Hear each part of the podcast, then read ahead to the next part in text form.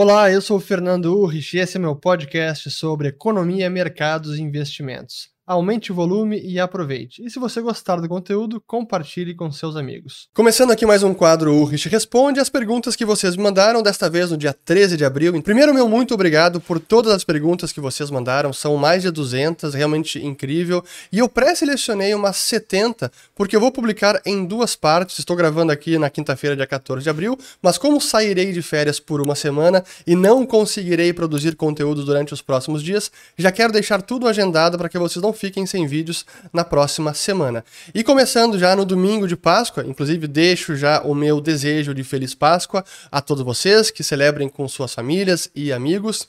E o próximo vídeo para o domingo seguinte. Mas já entrando aqui então nas perguntas. A primeira aqui do Arlindo de Aguiar sobre a queda do euro e, e, que é muito maior do que a queda do dólar. Você acha que pode voltar a subir?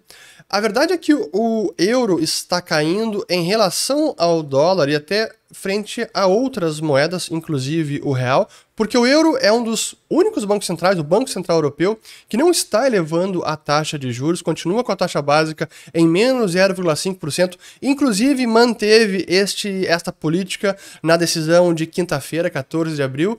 Portanto, olhando o diferencial de juros e a inflação na zona do euro que está pegando e a situação fiscal dos países da União, realmente é, é difícil imaginar que o euro possa subir muito diante das demais moedas. Então, a pergunta, ele pode voltar a subir? Olha, no momento está difícil, porque o Fed já iniciou o ciclo de aperto monetário e vai seguir apertando os juros, e o Banco Central Europeu ainda não sabemos quando o fará.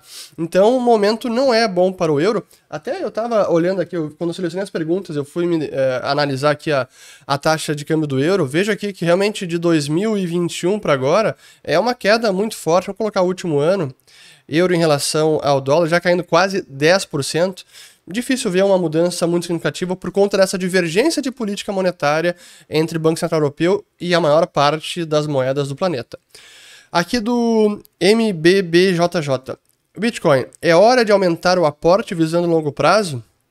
Visando longo prazo, sim, mas como eu publiquei no último vídeo do canal, eu não descarto um movimento de queda mais forte, porque esse aperto monetário do Fed, de subir juros, de drenar liquidez, vai impactar o mercado de ações, está impactando o Nasdaq, e o Bitcoin tem tido uma correlação muito positiva com o Nasdaq, e positiva não é no sentido de que é bacana, e sim que ele anda exatamente em linha com o Nasdaq. Nasdaq sobe, Bitcoin sobe, Nasdaq cai, Bitcoin cai. É nesse sentido a correlação positiva.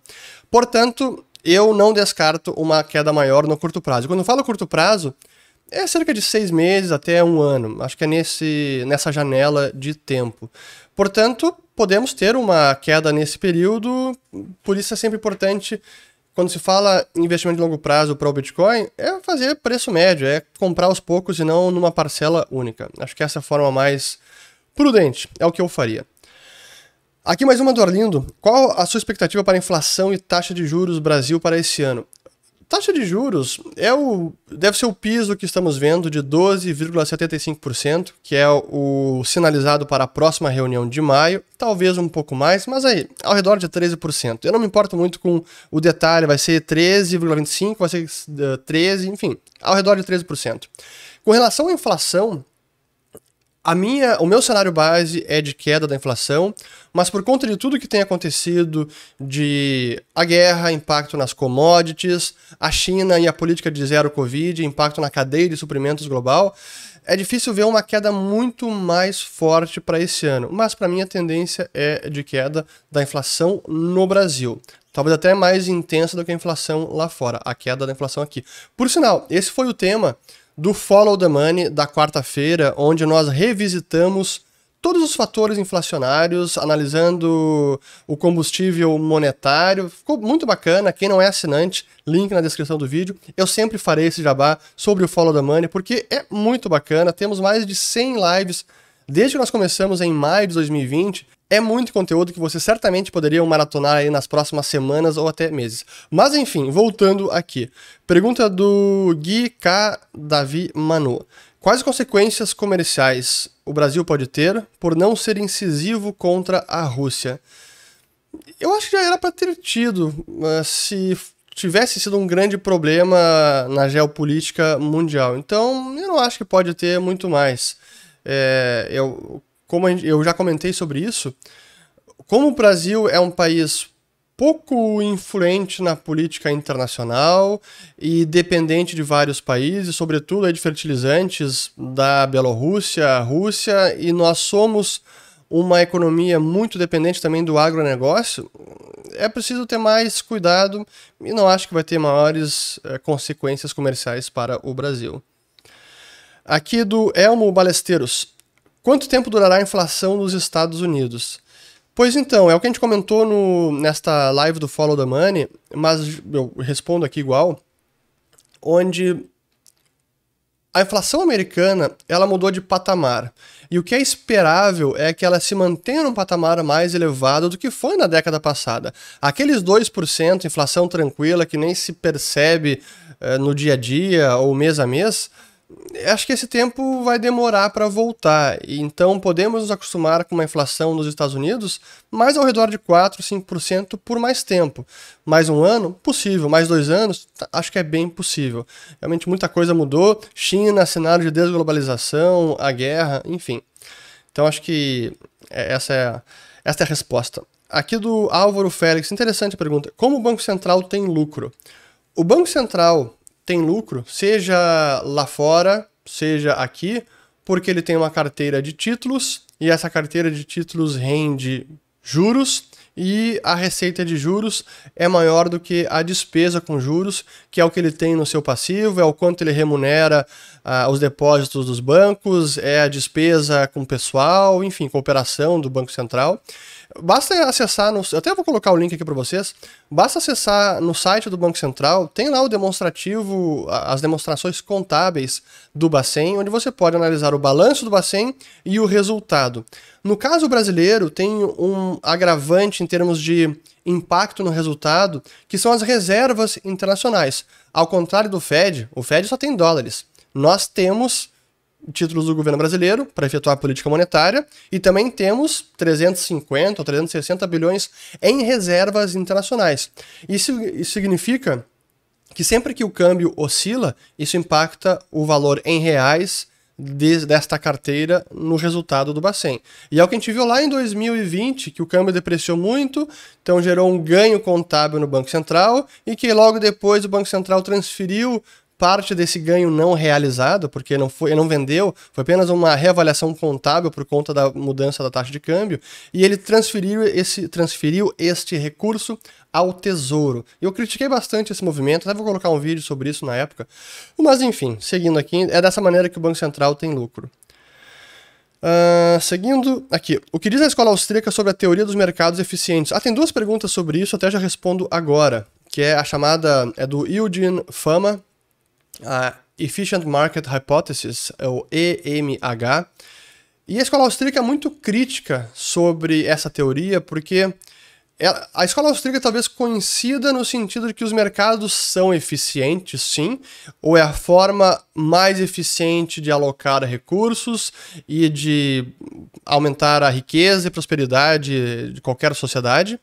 No entanto, e aí que difere da EMH, isso não quer dizer que os indivíduos muitas vezes não se equivoquem.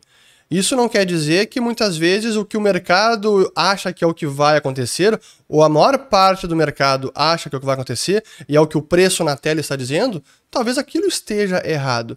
E é, nessa, é nesse momento que surgem as oportunidades, falando de mercado especificamente, é nesse momento que surgem oportunidades de ganho. Onde se você tem uma visão diferente do que o mercado está precificando, por exemplo, esse a taxa de juros brasileira do ano retrasado, muita gente achava que ia ficar em 2%. Mas tinha algumas pessoas que diziam: olha, esqueçam, não vai ficar em 2% a taxa de juros brasileira, ela vai subir.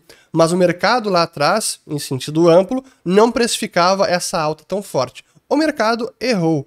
Isso quer dizer que os mercados não são eficientes? Não, são eficientes. Mas se equivoca e seguirá se equivocando, seguiremos tendo ciclos econômicos, seguiremos tendo muitas vezes alguma bolha especulativa, onde o valor dos ativos acaba mais refletindo uma exuberância irracional e euforia e não o real fundamento daquele ativo, isso vai acontecer. Mas, novamente, é, isso, esses momentos de equívocos e que parece que todo mundo está irracional é quando se abre muitas janelas de oportunidades. Então, a escola austríaca é bastante crítica dessa do EMH. Aqui do Jefferson Porte. Tese de urânio segue intacta? Sim, segue intacta. Em nada se alterou o fundamento de oferta e demanda ou o, o, profundo descasamento entre a oferta desta commodity e a demanda por ela nos próximos anos. Até pelo contrário, a, a guerra e o que está acontecendo no mundo, com pandemia, com commodities em alta, é, acabou levando a tese a um patamar ainda mais positivo ou, atraente. Eu vou trazer novamente o Marcelo da L2 Capital para a gente atualizar isso, mas a tese segue intacta e vai muito bem, obrigado. Mais perguntas aqui do G. Jesuíno. Está na hora de comprar dólares ou melhor esperar as eleições? Essas perguntas de timing de dólares é sempre difícil e eu sempre repito o mesmo, então vou repetir o que eu venho dizendo. Se você tem alguma necessidade de dólar por alguma viagem, algo no, neste ano, no ano que vem, é uma ótima janela para comprar dólares. Sim, que caiu bastante, sim, que teria fundamento até para cair um pouco mais, mas honestamente, acho que já caiu bem. E Estados Unidos vai começar a subir juros, a gente vai tá, a gente está próximo de esgotarmos o nosso aperto monetário, chegarmos à chamada taxa terminal, 13% Selic, 13 alguma coisinha, um pouco menos. Enfim, estamos próximo desse momento. Portanto, é, é uma boa janela para comprar dólares. E se é uma necessidade eh, que você tenha, vai comprando aos poucos. Eu faço isso. Quando tem uma viagem, alguma necessidade específica, eu vou comprando aos poucos. Comprei a 5,20, comprei, comprei a 5,15, comprei, comprei a 4,80, comprei, comprei em 4,70, comprei também. Então, é, é, é, o que eu tenho feito. É, sobre esperar as eleições, olha, as eleições são sempre eventos que trazem muita turbulência, muito ruído, volatilidade. Pode ser que nós cheguemos até as eleições e o cenário esteja até menos volátil e o câmbio caia mais até lá. Pode ser o contrário. Assim, eleição, infelizmente, é imprevisível. Então, eu. A não ser que você tenha uma informação eh, privilegiada e você saiba o que vai acontecer, ou tenha um bom pressentimento, enfim, qualquer que seja a sua seu embasamento, aí você pode operar da, da maneira que achar melhor. Mas eu prefiro não esperar que o evento aconteça, eu prefiro já me posicionar de modo a me beneficiar ou não ser tão prejudicado caso o evento transcorra de forma mais adversa. Essa é a ideia do, da antifragilidade. Não, não tentar estimar como será o evento, mas sim se posicionar para qualquer. Eh, para onde vá o evento. Aqui o do Thor de Thor Dracar. O mercado tende a agir antes do anúncio de juros do Fed ou espera o Fed para se posicionar? Não, tende a, a se antecipar bastante, tanto que é, a gente costuma. Não apenas porque o Fed costuma telegrafar bastante as suas políticas com muita antecedência, e o mercado vai precificando isso aos poucos, mas eu diria que esse. A antecipação que os mercados realizam na prática, ela é de alguns meses, difícil, não, não chega a ser de um ano ou dois anos. É basta ver o que aconteceu ali com as, as expectativas de altas de juros ano passado e como estavam as taxas de juros então, as taxas futuras, do pelo euro-dólar, por exemplo, ou qualquer outra que vocês vissem. Mas o mercado tende a se antecipar assim antes do anúncio efetivo. Aqui do Alex Novarro. O que acha mais interessante se pudesse escolher somente um para investir? REITs, que são os Real Investments, Real Estate Investment Trusts, que é uma espécie, não é bem um fundo imobiliário lá fora, são mais é, empresas que investem no setor de real estate, ou FIIs, que são os fundos imobiliários. Pois são estruturas diferentes e eu primeiro eu recomendo a conversa que eu fiz com o Marcelo Fai sobre fundos imobiliários. Vou colocar o link aqui em cima, ficou muito bacana. E ele até fala sobre isso. Mas são diferentes. Uh, uma coisa é ter imóvel em dólares, outra coisa é ter imóvel em reais. Então, um REITs, via de regra, seria um imóvel dolarizado. Aqui seria um fundo imobiliário. Então, é importante analisar as diferentes regras de cada um, em termos de eh, até fiscal, tributário, é, e ter em mente isso. Um é dolarizado, o outro não. Eu escolheria. Eu não, eu não, eu não escolheria apenas um, eu escolheria os dois. Aqui uma pergunta boa que eu acho que ela já chegou e eu não lembro se eu respondi. Eu lembro de já ter selecionado ela, mas talvez não tenha respondido. Do Enio Schmidt. Faz sentido analisar o SP500 dividido pelo M2 para buscar a sua real valorização? Não faz sentido. É, eu já vi esse tipo de análise e eu discordo. Pelo seguinte: primeiro, para quem não sabe, SP500, índice de ações, M2 é o agregado monetário M2 que inclui papel moeda em circulação, depósitos à vista, depósitos de poupança, depósitos a prazo e mais alguns outros títulos. Mas é um, um bom agregado monetário amplo. E é o que eu tenho gostado mais de usar para analisar o combustível monetário que pode pressionar ou não o poder de compra da moeda. Portanto, o M2 é uma massa monetária que é utilizada para todas as transações numa economia. Não apenas para comprar ações, não apenas para comprar serviço, para pagar salários, para comprar bens, para comprar ativos, imóveis e tudo mais. Então eu não acho correto dividir um índice de ações pela massa monetária que é utilizada para todas as compras numa economia. Eu acho que é uma, uma análise muito míope, por, por isso que eu, eu realmente nem utilizo ela, eu descarto por completo. Aqui tem várias, vamos lá. Qual o impacto global agora que a Rússia vai lastrear o rublo em ouro? Pois eu recebi várias perguntas sobre isso e eu até separei a notícia porque eu não tinha lido nada sobre isso. A Rússia está atrelando o rublo no ouro. Mas sim, aqui tem a notícia de que ela, ela acabou de estabelecer, a notícia aqui do dia 28 de março, até depois nos dias seguintes saíram notícias parecidas, mas a Rússia definiu um preço fixo para o ouro e que vai reiniciar a compra de lingotes de ouro. Ela já vem aumentando as suas reservas de ouro dos últimos anos e vai aumentar ainda mais agora, mas essa é até uma compra das refinarias ou das produtoras locais e não as internacionais, porque o preço que ela definiu ali, que era 5 mil. Uh, deixa eu ver aqui, ó. Exatamente, 5 mil rublos por grama que é mais ou menos 52 dólares, isso na data dessa, dessa notícia, como tem ali, ó. É, isso é um preço abaixo do preço de mercado. E ela pode forçar isso nos produtores locais, até porque os produtores locais estão sofrendo sanções da LBMA, que é a London Bullion Market Association, uma das principais associações de lingotes de ouro de Londres. É, então, é, é mais uma ajuda local. Segundo, ela não está se comprometendo a uma paridade do rublo com relação ao ouro. Não há uma fixação do preço do ouro é, com, com, o preço do rublo em ouro. Não há uma conversibilidade. Então isso não é um padrão ouro de verdade. É mais a Rússia aumentando as suas reservas em ouro e ajudando produtores locais também. Seguindo, uh, aqui essa é interessante, ó. Duas perguntas pessoais do Lucas Chiruba. Como tu se sente em relação à repercussão negativa do pessoal falando sobre ter filhos? É uma bela pergunta. E vamos fazer um preâmbulo aqui, ó. Eu fiz uma. Eu publiquei no meu canal o trecho de um almoço grátis, uma das edições do almoço grátis que eu participei junto com o Matheus Gonzalez, da, que é líder de produtos na Liberta Investimentos. E era, uma, era um almoço grátis sobre 10 conselhos para todo investidor ou investidora. E eu, dentro dos meus. A gente separou cinco conselhos dele e cinco conselhos meus. E eu, no meu último conselho, disse: tenha filhos, forme uma família.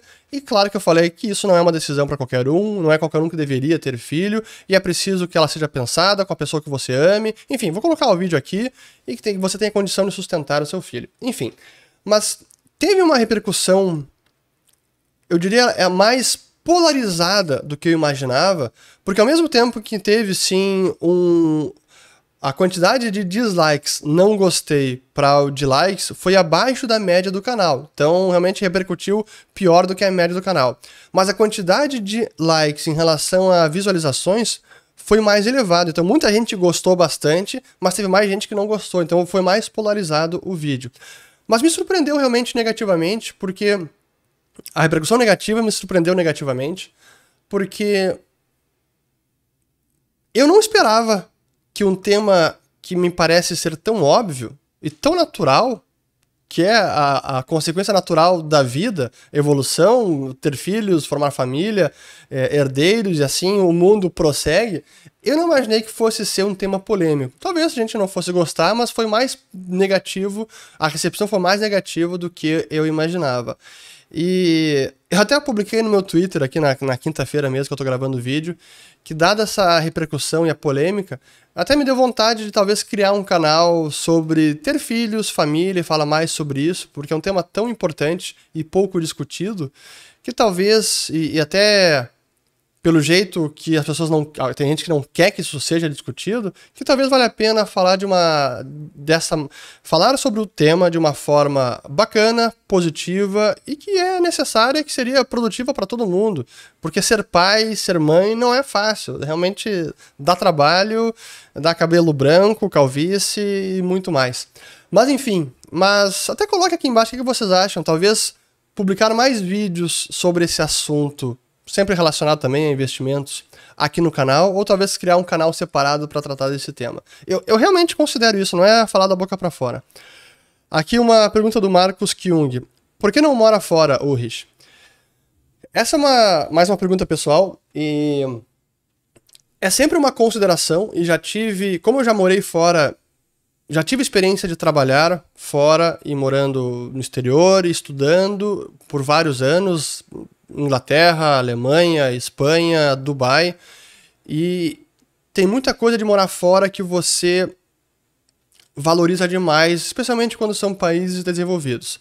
Para um brasileiro, sem dúvida que o ponto que você mais valoriza é a segurança, de poder andar tranquilamente na rua, sem medo de ser assaltado, sofrer algum tipo de violência. Realmente isso é, é muito diferente em países desenvolvidos. E aí, sem dúvida, que facilidade de abrir negócios, as oportunidades que há em países desenvolvidos é, é incomparável com relação ao Brasil.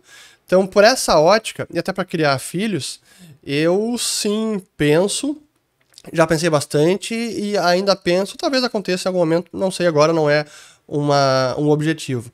Mas, no entanto, quando você tem filhos, quando você tem família, ter os filhos próximos dos avós, dos tios, dos primos, isso faz muita diferença. Não apenas em termos de ajuda que os avós, tios e primos dão para a criação no dia a dia, mas também pelo convívio dos dois, o convívio dos filhos com os familiares, com os avós e o convívio dos avós com os netos, que não tem nada melhor que ver a satisfação e felicidade dos avós e netos brincando. Então isso é algo que muitas vezes impede morar fora, é porque você acabaria impedindo este convívio familiar que é fundamental, especialmente quando os filhos são pequenos.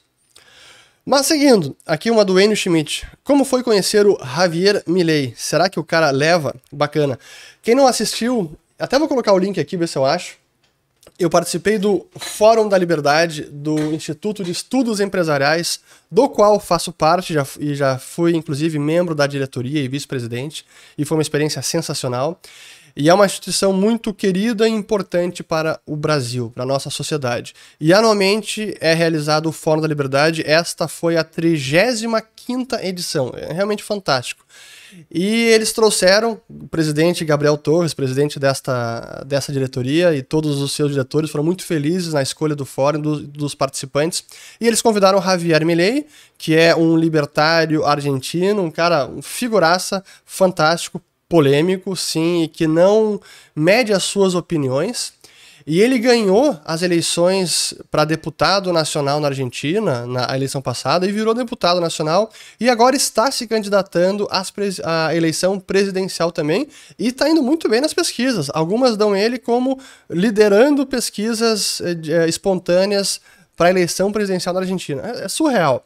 E muito, foi muito bacana conhecer ele. Eu fiz a mediação do painel e fiz perguntas depois da palestra dele. E foi um cara muito é, receptivo, bem, assim, bem fácil de aproximar, bem acessível. E foi bacana, realmente foi legal. Agora, será que ele leva? Acho que até lá tem muita água para rolar, mas o que é difícil, até eu falei com isso, falei sobre isso no painel dele, depois eu, eu me peguei pensando, deveria ter perguntado de novo porque ele diz que não pretende fazer nenhuma aliança para ganhar as eleições e nem para aprovar os seus projetos e as leis que ele gostaria de, de implementar caso fosse eleito presidente. E ele diz que ele não quer fazer aliança para se eleger porque não quer fazer parte de um projeto fracassado e ele não quer abrir mão de suas ideias. Então, se é para ganhar, ele vai ganhar com essa agenda libertária e pronto. É mais indivíduo, é menos Estado. É mais liberdade, prosperidade e menos Estado, prote protecionismo desenvolvimentismo. Essa, e menos intervencionismo. Essa é a linha dele. O problema, e aí foi o que eu não perguntei para ele, é que mesmo que ele seja eleito sem formar alianças, na hora de chegar lá e implementar, ele também depende de Congresso. Então, ele não tendo o apoio do parlamento, é difícil. Realmente é difícil. Mas vamos ver. Tomara que ganhe. Seria legal. Aqui do William Lopes Souza. Vale a pena alugar ações que têm propósito de longo prazo? Exemplo, Itaúsa? Sim, é uma forma de remunerar a sua carteira. Uh, sim, eu acho que é importante se você não tem nenhuma nenhuma intenção de vender no curto prazo, é uma forma de remunerar a sua carteira, alugar as suas ações. Aqui é do João Vitor Simão. Previsão para o curso Ciclo de Mercado, abrir novamente. Acabei passando essa última oportunidade. Ainda não temos uma data, mas certamente não nesse primeiro semestre, seria no próximo semestre. Mais para outubro, eu acho. Aqui a pergunta do Gabriel Soares. Ainda tem esperança de ter a reforma tributária? É, ele subiu a beira, e beira 34% do PIB, a carga tributária. Olha, esse é um tema polêmico porque esse é, é um daqueles temas que talvez vocês podem me colocar no campo dos pessimistas, onde eu não tenho esperança que uma reforma tributária seja aprovada e caso ela seja, eu tenho muito receio de que forma ela seria. Novamente, a gente vê agora empresários voltando pela volta da CPMF e eliminando alguns tributos para voltar à CPMF. No cômputo final, se vários tributos fossem eliminados, talvez poderia ser um cenário menos pior uma CPMF e, e eliminando um monte de tributos como IPI, ICMS, PIS, COFINS, etc. Agora, realmente isso vai acontecer. Então eu tenho medo em que a gente não tem uma reforma realmente boa em termos de melhoria do manicômio tributário, como é difícil arrecadar e calcular os impostos, e também de diminuição de carga. Porque é importante, não basta apenas. Esse é o ponto, né? O pessoal fala reforma tributária apenas para melhorar a forma de arrecadação e todo esse emaranhado de tributos. Ok, isso é ótimo, mas é preciso diminuir a carga tributária também. Não é apenas o recolhimento, a dificuldade de fazer isso, é também diminuindo a carga tributária. Quantos negócios e empresas não poderiam sair do papel se a nossa carga tributária fosse menor? E claro, para isso é preciso a reforma do Estado também. É preciso diminuir gasto para poder reduzir imposto. Então, eu tenho muito receio que a reforma tributária, que se porventura for aprovada, seja ruim. Então, é, é um dos temas difíceis demais. Mas, vamos lá. Aqui do seu Felipinho, qual era a sua idade quando decidiu ser o que é hoje? que pergunta, filosófica até. Uh, eu fiz uma, um post até no, no Instagram. Foi. Agora nessa. Acho que foi hoje, quinta-feira, que eu tô gravando, ou na quarta-feira, enfim, acho que foi na quarta-feira. Sobre uma decisão importante que eu tomei, que foi uma mudança de carreira que eu fiz em 2009, quando eu decidi fazer o mestrado em economia da escola austríaca. Então eu diria que essa foi a idade em que eu tomei uma decisão para ser o que eu sou hoje, ou foi essa decisão que permitiu ser o que hoje eu sou. E foi a decisão de deixar o emprego que eu tinha na época, lá em Dubai, eh, na ThyssenKrupp Elevadores, uma ótima carreira numa multinacional, com excelentes oportunidades pela frente, mas eu decidi deixar a empresa para perseguir a paixão de economia que eu tinha recém-descoberto e aí fa fui fazer o mestrado em economia da escola austríaca em Madrid, na Espanha. E eu tinha 28 anos quando eu fui fazer o mestrado, então essa é a minha idade quando eu decidi ser o que eu sou hoje. Seguindo, aqui é do Fabrício Acchio. Investidor estrangeiro se importa com a inflação, juro real ou só nominal? Não, claro que se importa com a inflação. Só o nominal não importa. Se nominal importasse, o, investidor estrangeiro viria em massa para o Brasil quando o juro aqui era 40, 50, 100% ao ano. Então, sim, o real importa e muito. Aqui do Jefferson Gasparim. Qual a sua opinião da Ethereum 2.0? 3 mil transações por segundo, na minha opinião, não chega nem perto da adoção global. Pois o Ethereum é aquele. É a eterna postergação do Ethereum 2.0. A gente teve agora essa semana os, os, desenvolvedores dizendo que possivelmente vai ficar para além de maio ou junho o chamado merge, que é a fusão, para termos o início da migração para o Proof of Stake, que é a prova de participação, que é a mudança do algoritmo de segurança do Ethereum, que não vai, de, não vai depender de força computacional, vai ser prova de participação não mais Proof of Work, prova de trabalho, e sim Proof of Stake, prova de participação. Mas é algo difícil de executar na prática, tanto é que eles estão postergando, postergando e já faz anos, não é de agora. Então eu tenho, eu tenho esse é o meu principal receio com o Ethereum, que eu digo que os desafios de escalabilidade do Ethereum são maiores do que os do Bitcoin, porque o Ethereum tem uma, uma ambição talvez maior do que a do Bitcoin, assim, mas enfim. Aqui do Sam, você acha que com 23 anos é muito tarde para começar a cursar ciências econômicas? Não. Mas é importante. Eu acho importante começar a trabalhar o quanto antes e ter a experiência profissional junto. Então, não sei se você já está mudando de ser uma mudança de carreira deixaria um outro curso, mas enfim, é importante já ter experiência profissional.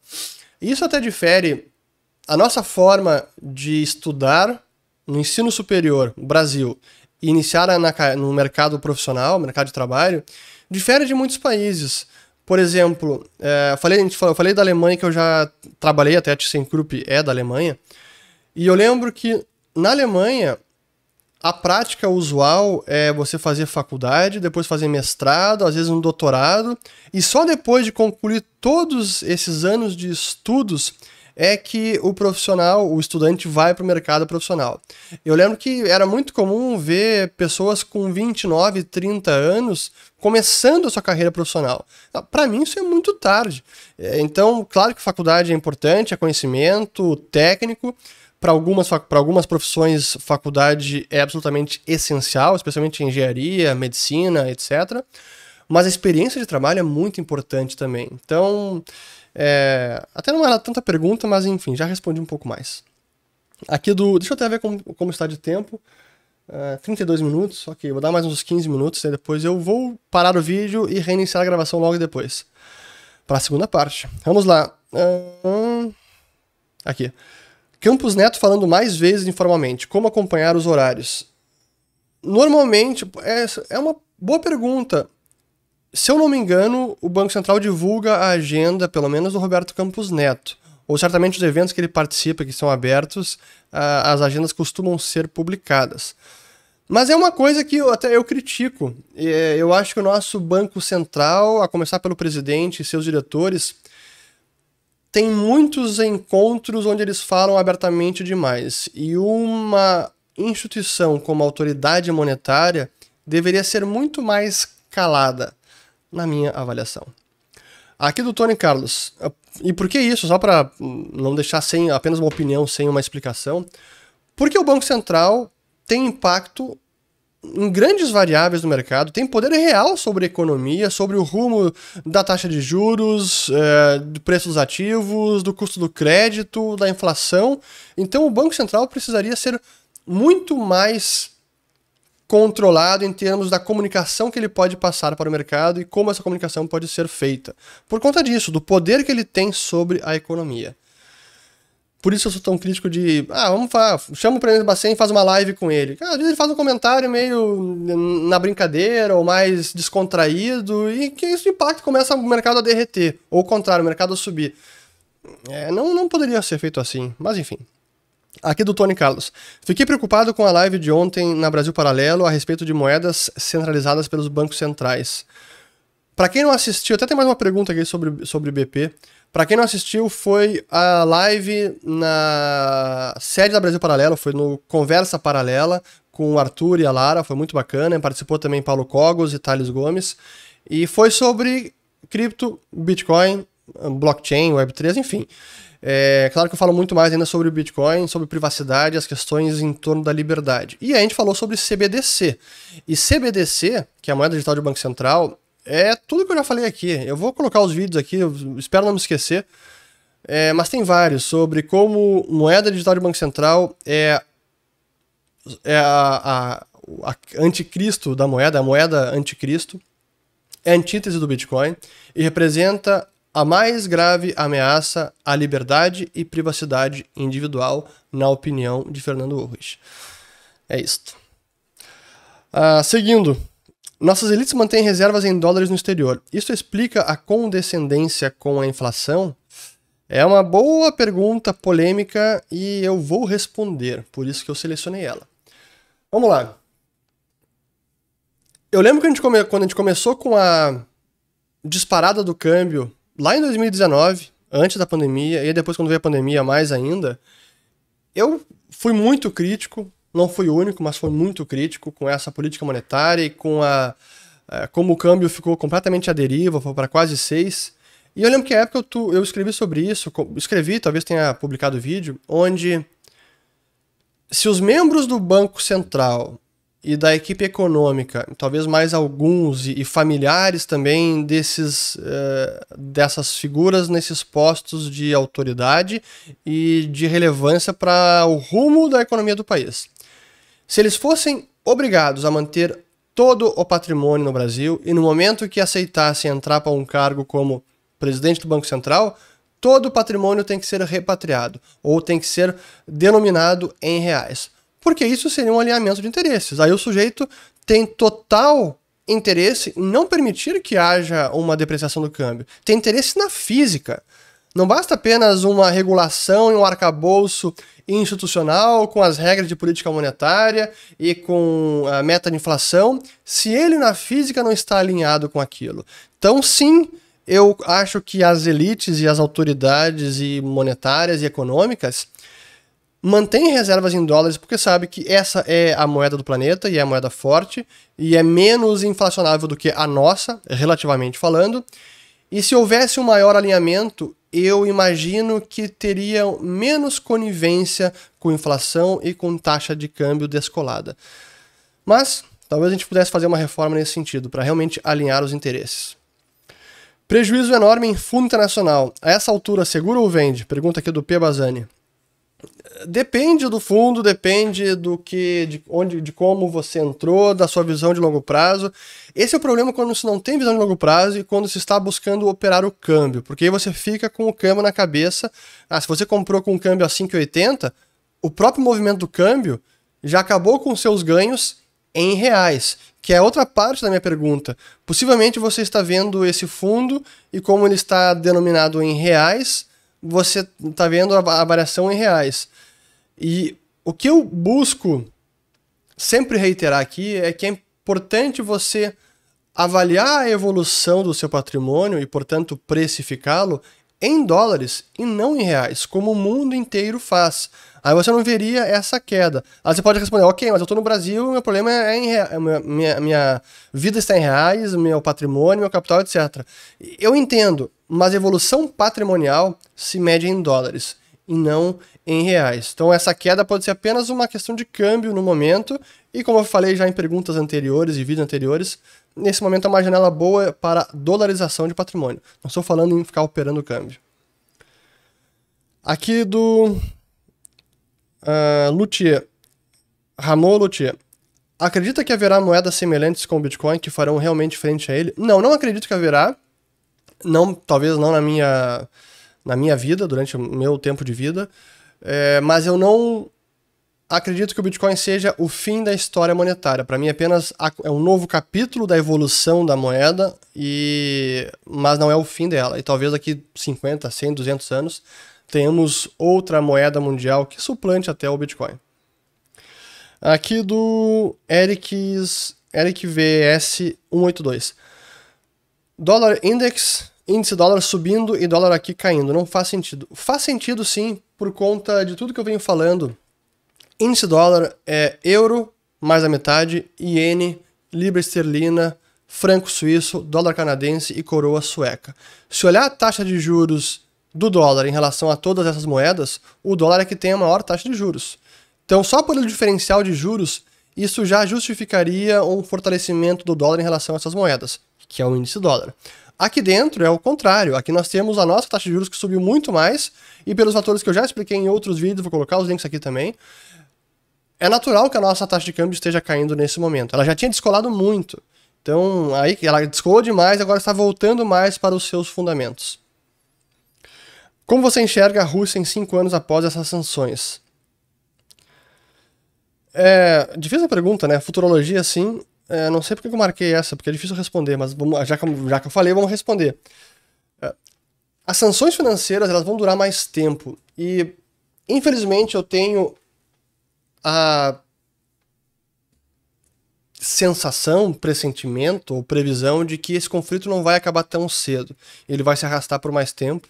Como já se arrasta desde 2014, na verdade, né? A gente se esquece que a, a Crimeia foi anexada em 2014, a região de Donbass também começou a guerrear com intervenção da Rússia não declarada em 2014. Então já estamos em oito anos com o conflito e agora ele toma uma dimensão maior e acho que vai seguir se arrastando. Então eu acho que a economia russa vai sofrer bastante, até porque em algum momento o Ocidente vai, vai diminuir a sua dependência do gás e do petróleo russo e, a, e ela vai acabar sentindo ainda mais. Essa é a minha expectativa. Aqui do Isnar DH. Os Estados Unidos precisa de mais pessoas para aumentar o PIB do país e criar uma saída para o Fed? É interessante a pergunta, por isso que eu marquei. O... Não é apenas o crescimento do PIB que vai permitir uma saída para o Fed. É, o Fed tem, o Banco Central Americano tem um desafio de aumentar juros e retirar essa liquidez sem gerar uma desabada dos mercados, problemas no sistema bancário que vão ter prejuízos por conta de uma alta de juros. Realmente não é tão simples assim, mas mais pessoas com mais produtividade vai se traduzir numa economia que cresce mais. Uma economia que cresce mais conseguirá pagar a dívida que o governo acumulou nos últimos anos. Só que essa dívida aumentou em muito. A dívida americana está em 120% do PIB. Isso é nível de Segunda Guerra Mundial, até chegou a mais do que tinha sido na Segunda Guerra Mundial. Então, é, para os Estados Unidos é importante mais pessoas para ajudar a produzir mais economia, gerar mais riqueza e assim ajudar a pagar a conta. Uh, vamos lá. Mas para o Fed isso é mais de curto prazo, então não acho que isso impactaria a decisão do Fed. Aqui do Marco Filho 13. Qual é o argumento do Peter Schiff contra o Bitcoin? É o mesmo do Taleb? Eu não acho que é o mesmo do Taleb. É, é similar, mas o, o Peter Schiff é engraçado, né? Até eu conheci ele em 2012, na conferência de escola austríaca em São Paulo. E.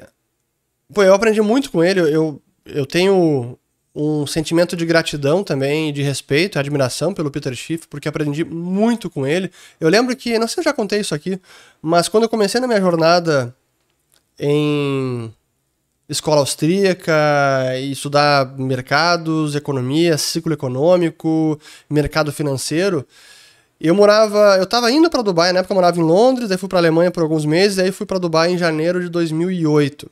E naquele momento já estava assim, intensa, intenso nas leituras de economia. Lia o site do Mises.org, que é o Instituto Mises dos Estados Unidos, e acompanhava o Peter Schiff, os vídeos dele, os livros dele. Eu li aquele o Crash Proof, que foi o primeiro livro dele que fez sucesso mesmo, eu li inteiro. E aí ele tinha um programa, um podcast na época, antes do podcast ser modinha, ele tinha um programa chamado Wall Street Unspun. E era um programa semanal, ou diário. E era até difícil de conseguir acesso a ele, mas o que, que, eu fazia? Eu baixava os conteúdos, gravava num CD ia escutando no carro de manhã quando eu ia de casa em direção ao escritório, porque Dubai tem aquelas autoestradas bem é, longas e o, o percurso durava 20 minutos, às vezes mais, quando tinha trânsito. Então eu ia escutando o Peter Schiff e aprendi muito com ele, sou muito grato. Mas ele parou no tempo e ele é daqueles investidores que não conseguem admitir a possibilidade de um ativo puramente digital. E para ele, o Bitcoin não tem, portanto, valor intrínseco, é apenas uma bolha baseada na fé e que essa fé de que o Bitcoin vai valer cada vez mais, alguma hora vai acabar e aí o preço vai para zero. Ele segue insistindo nesse argumento. Não sei se é exatamente igual ao do Taleb, mas esse é o argumento do Peter Schiff. Então ele é muito defensor do ouro e não consegue superar uh, essas barreiras mentais para admitir que o Bitcoin tem valor, sim. Não apesar de ser digital, mas porque é digital. Aqui do Tainan Gonçalves. Ah, não, isso aqui eu já respondi, não. O que acha da hipótese de mercado eficiente do Eugene Fama? Aqui é do Marcon Filho, mais uma dele. Fed retirando liquidez de um trilhão é o início da próxima crise americana? Uh, não necessariamente, mas eu diria que é um fator que tende a gerar uma forte correção nos mercados. Porque é aumento de juros e um trilhão sendo removido por ano, como é que isso não vai ter nenhum impacto nos mercados? Será que SP500, Nasdaq, etc., vai seguir ignorando essa retirada de liquidez? Eu acho muito difícil. Para mim é uma premissa muito otimista achar que não vai ter impacto nenhum nos mercados. Agora, se isso vai ser uma crise profunda, como foi lá em 2008, talvez não seja, mas acho que mais uma correção nos mercados. Seguindo, acho que eu vou até encerrar aqui, porque temos já 46 minutos. Sim, eu vou encerrar Vamos ver, será que eu encerro? Não, três, quatro perguntas rápidas e aí eu encerro. Vamos lá. Aqui é o seguinte. O café futuro tem caído apesar da expectativa de falta de adubo. Pode ser uma oportunidade? Não tenho a menor ideia, mas eu separei essa pergunta para recomendar o Alan, o Alan, o Ale Delara, Alessandro Delara, da Pine Agronegócios, porque eh, ele domina esse assunto, ele fala de café e é quem realmente pode dar essa resposta. Eu fiz conversa já com ele pro Follow the Money e no almoço grátis. Então sigam o Ali Delara. Vou colocar o link da, do Twitter dele aqui e do YouTube. Vocês podem acompanhar o que ele fala sobre café.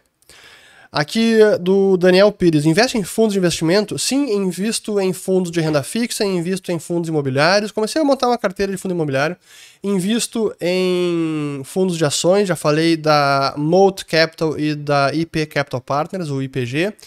É, também estou investindo no fundo da Dow Capital, uma, uma gestora nova brasileira, e eu conheço bem os gestores, inclusive entrevistei eles no almoço grátis, vou colocar o link aqui também. Então, sim, invisto em fundos aqui e lá fora. Não, lá fora ETF, lá fora tem o ETF de petróleo que é o XOP. Então, sim, invisto em fundos, até porque eu não costumo fazer stock picking, eu não tenho tempo para fazer isso, então eu prefiro delegar o investimento em ações para bons gestores que eu confio e concorde com a visão de mundo e de análise de mercado. Aqui com Léo Santana, com a escalada da inflação, você acredita em uma recessão na economia em breve? Não necessariamente, não é o inflação não é o único indicador que pode sinalizar a inflação, pode sinalizar, opa, sinalizar uma recessão. Eu, eu é, enrolo a língua e já penso no Fernando Upur, que vai me sacanear fazendo um meme comigo. Antes de fazer um parênteses aqui antes de acabar, eu finalmente reencontrei o meu irmão gêmeo, Fernando Upur. A gente até fez uma. Vou colocar uma foto dele aqui no finalzinho para vocês é, verem como foi o nosso encontro, reencontro pessoal. Enfim, então não inflação não é o. Aliás, foi a, o Fernando Upur junto com a Fernanda Guardian. Foi muito bacana conhecer ela pessoalmente também. Uh, a inflação não é o único sinal que indica se uma recessão está se aproximando. É preciso acompanhar taxa de juros, produção industrial, mercado de ações, indicadores de confiança. Então tem uma série, não é apenas inflação. E aí, por fim, você acha que o mercado pode capotar em um mínimo de aumento de juros? Como se proteger? Do Victor Pavão. Não, eu já falei sobre isso. O... Nos Estados Unidos, o ciclo de aperto monetário foi iniciado. Considerando o ciclo de apertos monetários passados, 2017 até 18, ou 2015, 18, 2004, 2008, 98, 2001, na verdade foi no fim do ciclo de aperto que o mercado realmente começou a corrigir forte. Então, apenas uma elevaçãozinha não é suficiente para provocar uma queda tão forte assim. É, e como se proteger? É tendo carteira diversificada, é não ficando completamente exposto a ativos de risco, porque é nesse momento que se o mercado der uma corrigida e você está exposto demais na sua carteira a ativos de risco, você vai tomar uma ruim. Então é nesse sentido como se proteger. Enfim, acabo por aqui. Espero ter gostado deste O Rich Responde. Eu vou parar de gravar, vou tomar uma água e volto a gravar para a segunda parte, que será no outro domingo, dia 24 de abril. Por hoje fui por aqui. Até mais. Chegamos ao fim de mais um episódio. Meu muito obrigado a você que me acompanhou até aqui e se você gostou, comente com os amigos e compartilhe. Um grande abraço e até a próxima.